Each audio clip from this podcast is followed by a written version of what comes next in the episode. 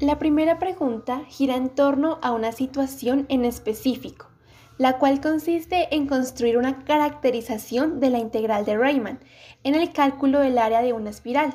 la cual se encuentra en un plano donde se manejan coordenadas polares. La segunda pregunta gira en torno a una situación en específico, la cual consiste en construir una forma general de determinar el área que deja marcada una suela de zapato. La tercera pregunta gira en torno a la situación en la que se debe establecer una familia de curvas que cumpla con la propiedad de que al enviar un rayo de luz emitido desde un punto A fijo hacia una de las curvas, éste se refleja hacia otro punto fijo P.